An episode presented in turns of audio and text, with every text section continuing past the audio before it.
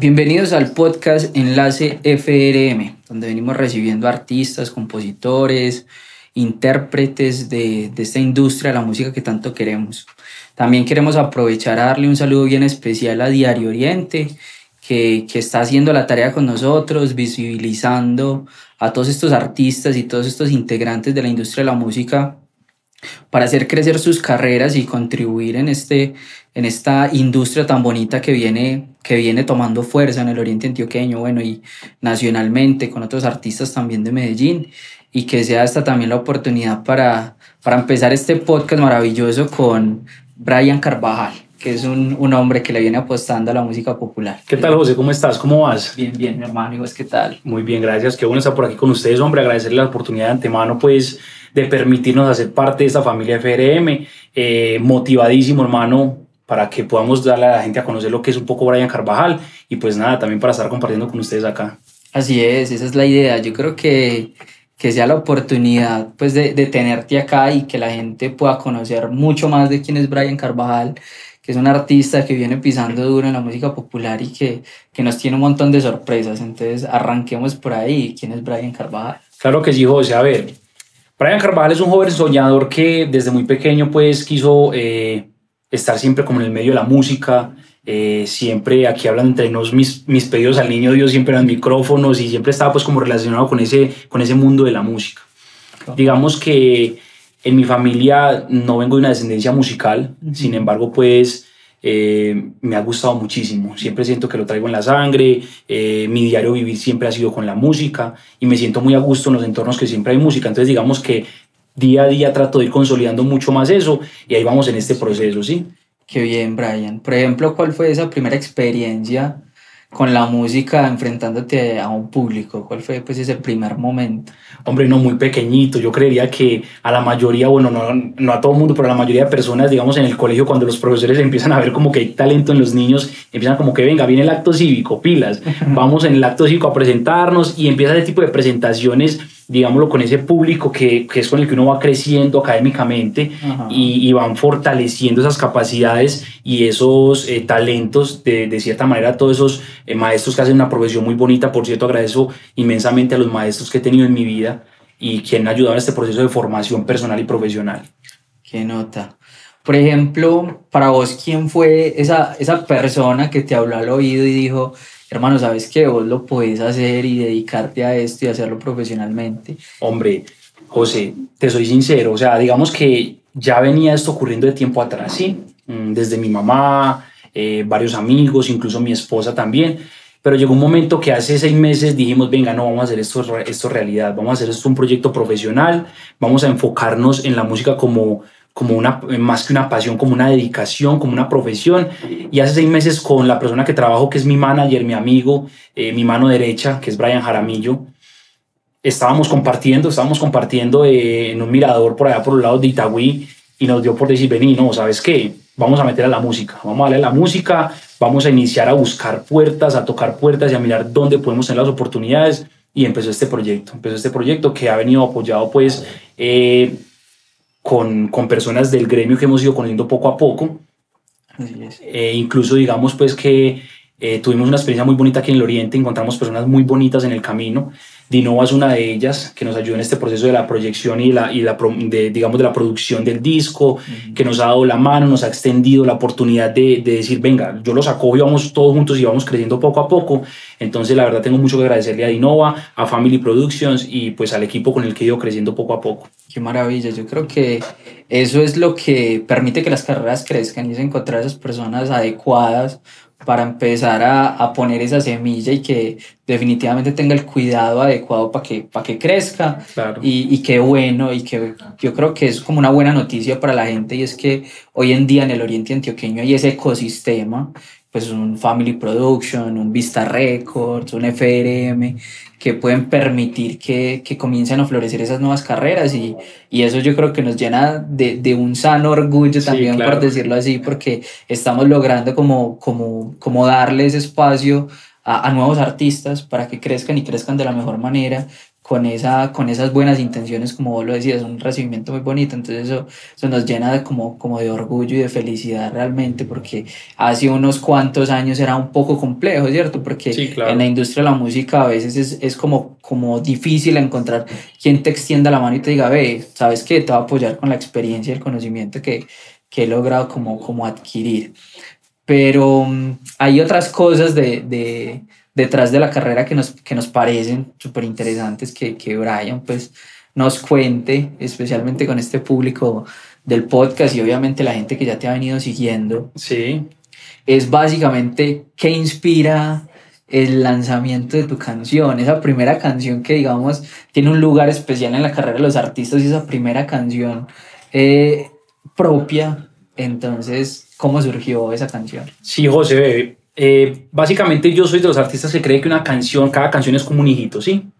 Uno inicia con ese proceso incluso porque la canción La Cicatriz fue una canción que yo compuse, es de mi autoría. Eh, entonces empieza uno como en ese proceso desde que nace un hijo y empieza con su proceso de formación, de empezar a hacerle detallitos, arreglitos, correcciones. O sea, realmente esta canción nace con toda la inspiración, digamos, no de vivencias personales, ¿sí? Pero sí de vivencias del medio, amigos y conocidos, y mirando como la proyección de lo que es la canción hoy en día y de lo que demanda el mercado en ese nicho musical caballista, que es algo que me apasiona muchísimo, el tema de los caballos y demás. Entonces digamos que de ahí nace esa canción, se va formando, se va consolidando y empieza como a tomar fuerza poco a poco hasta que se materializa y sale al mercado esta canción. Sí, yo creo que mucha gente se pregunta, bueno, Brian con todo el talento que tiene, ¿por qué se fue por el género de la música popular? Sin decir pues que no sea necesario todo ese talento allí, pero ¿cuándo tomas esa decisión de listo, yo me voy por el lado de la música popular y eso es a lo que me voy a dedicar? Siempre, la verdad siempre me ha apasionado mucho la música popular. Bueno, a mis inicios como, como, como cantante, mientras empezaba a explorar mi, mi capacidad vocal y demás, eh, estaba mucho más enfrascado y más enfocado en lo que era la música ranchera, ¿sí? Vicente Fernández, Alejandro Fernández, todos esos grandes artistas y exponentes de la música ranchera. Pero poco a poco fui viendo pues que me identificaba mucho más con, ese, con esa música regional colombiana que traía pues esos matices rancheros y mexicanos y a su vez se consolidaba y se terminaba de complementar con el tema, eh, digamos, de las raíces nuestras y propias, que es la música colombiana y, empiezan a hacer ese amor y como, como esas ganas de empezar a hacer música popular. Entonces, básicamente, digamos que sí, fue consolidando esos gustos iniciales de la música ranchera y ya después como se potencializó cuando empecé a ver esos artistas de música popular que me llamaban tanto la atención.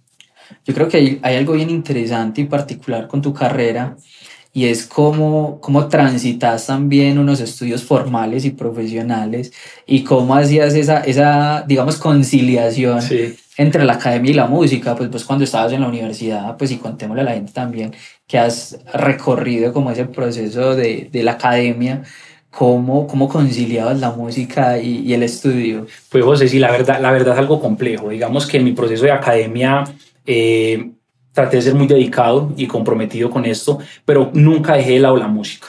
La música hacía parte de mi día a día, como te lo contaba al inicio, eh, en todo mi proceso. De, yo tenía clases en la noche o en la mañana, esos intermedios siempre estaba enfocado en la música. Entonces yo era o escuchando música o pensando en mi proyección musical, cómo iba a ser. Entonces digamos que siempre fue muy de la mano, ¿sí? No fue sencillo, pero siempre fue de la mano. Logré pues como culminar mis estudios profesionales y aparte de eso, pues enfocarme mucho más en la música posterior a eso, pero nunca dejándola de lado, siempre iban ahí a la par. Sí, porque es bien particular porque contémosle a la gente que estudiaste, porque yo creo que es bien interesante encontrarse un cantante, pero que también le gusta el tema civil, ¿cierto? Entonces es como, como un match interesante. Incluso hay una, una, anécdota particular, mi papá era ingeniero civil y le encantaba la música, él cantaba ranchera. Entonces, mira, me parece particular porque por ahí hay como algo parecido. Sí, sí, a ver, básicamente eh, dediqué mis estudios profesionales a la ingeniería civil, eh, me dedico en este momento a trabajar, pues digamos, como actividad principal el tema de la construcción y de la ingeniería civil. Mm, a la par continúo trabajando en mi proyecto musical como artista profesional. Em, la verdad que yo siempre he estado con la, con la carrera profesional, he tratado también como de compaginar muy bien la música. Entonces, digamos que en este gremio de la ingeniería, entonces uno empieza a conocer mucha gente del gremio, e incluso ya entrándonos un poquito a la profesión, entonces el tema de canteras, de depósitos, y empieza a conocer una serie de amistades que de una u otra forma lo van llevando como un hilo conductor a ese tema de la música, de los caballos y demás.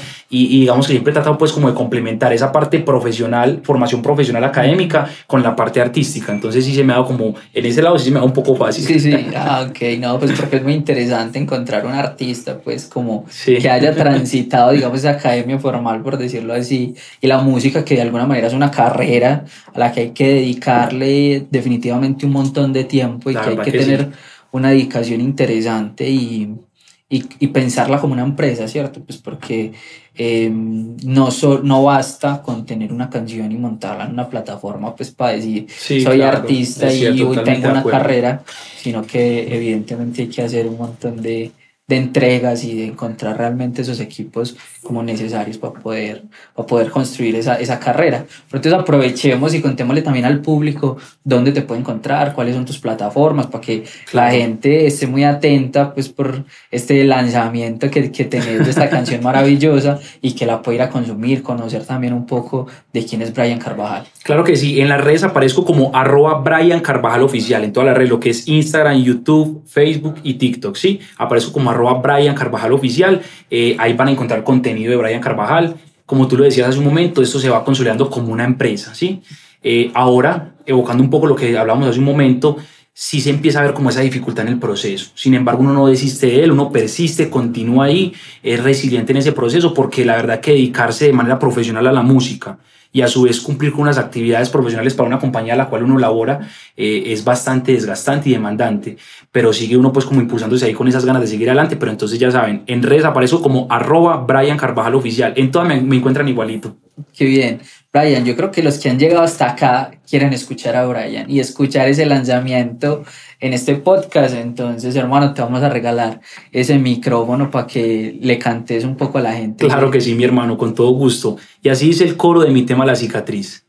La cicatriz del desamor ya la he curado con licor y aún así yo no dejo las copas. Si he de morirme a causa de este amor, mejor prefiero yo ahogar mis penas en medio de las fondas. No, que nota. La gente está. Muchas gracias, hermano. Está, muy contenta con ese lanzamiento y aprovechando, hermano, que, que, es bien reciente para tener por acá también la primicia y que, y que la gente se siga conectando con esa canción tan maravillosa y con este artista que va emergiendo dentro de, la música popular y que seguramente va a dar mucho, mucho que decir. Entonces aprovechemos también y, y le contamos a las personas que se viene, porque creo que ese, ese arranque está muy interesante, entonces la gente debe estar muy conectada para ver qué se viene con la carrera de Brian. Claro que sí, José, mira, eh, vienen cosas muy interesantes en la carrera de Brian Carvajal. En este momento estamos, eh, pues digamos, empezando ya eh, a producir otros temas adicionales a la cicatriz. Estamos trabajando en eso, estamos trabajando también en lo que es el tema de las redes, los medios de comunicación. Vamos a estar pues tratando de estar muy activos en eso, apuntándole a estar pues como siendo pioneros en ese tema pues de, digamos que es una carrera interna que lleva uno mismo, ¿sí? un, yo con yo, de estar siendo muy competitivo cada día más, mejorando los productos que hay por entregarle a, a las personas que consumen nuestra música haciéndole la invitación pues propicia a, todo, a todas las personas que nos están viendo de que pues eh, estén pendientes de lo que se viene, viene música muy buena, música muy bonita y tratando siempre de, de conservar algo de la esencia de la música popular de la vieja escuela, como por ejemplo, digámoslo, eh, Luis Alberto Posada, digamos así, el, los papás de los pollitos, ¿sí? Los primeros que fueron los pioneros en este género de la música popular, conservando la esencia de estos artistas y a su vez también innovando con la música nueva que va viniendo, ¿cierto? O sea, con la, con la actualización eh, de la música. Sí, porque como vos lo decís, hay, hay tendencias y hay estándares al interior de, de, diferentes géneros y pues creo que es una muy buena práctica también como comprender que hay unos asuntos que han funcionado, que hay que conservar de alguna manera con, con, los papás de los pollitos, pero también hay que comenzar a, a, a, encontrar esa, esa identidad entre el artista y esos factores diferenciadores que creo que es ese análisis de las tendencias y la identidad que, de la identidad que tiene el artista. Entonces, no, hermano, augurarte todos los éxitos del mundo y que finalmente a nuestros oyentes y también digamos que gran parte de nuestro público son artistas, es regalarles como, como un mensajito, ese mensajito de Brian Carvajal para ellos, en donde vos quieras contarles algo o recomendarles algo, porque creo que cuando uno transita este mundo de la música, eh, comienza a tener una cantidad de aprendizajes impresionantes y, y, de pronto a partir de ese conocimiento, de esa experiencia, puede evitarle dolores de cabezas a otro y, y, darle como una ruta por donde andar. Totalmente, José, y a todos los que nos están viendo, ¿sí? Eh, digamos que básicamente mi experiencia, hablando desde mi experiencia y mi percepción, primero que todo hay que creérsela, o sea, hay que ser conscientes y creérsela y meterse en el papel de que podemos, de que tenemos las ganas, el talento y la proyección. Las puertas se van abriendo poco a poco. O sea, realmente yo no puedo decirles, vamos a tocar una puerta y inmediatamente se va a abrir. Eso es algo totalmente falso, pero ahí es donde entra la persistencia. Saber que somos buenos en lo que hacemos, demostrarlo a los demás y tener muchísima, muchísima paciencia. Eso es un proceso lento, es un proceso que no es rápido, pero los sueños se cumplen. Todo, absolutamente todo lo que se haga con el corazón y con ganas se cumple poco a poco. Qué bacano. Brian, agradecidísimos de tenerte en este programa y de que hayas aceptado la invitación de estar por acá. Muchísimas gracias a ustedes, hombre. Mil bendiciones y que estén muy bien. Muchas gracias. gracias, hombre. Que estén bien.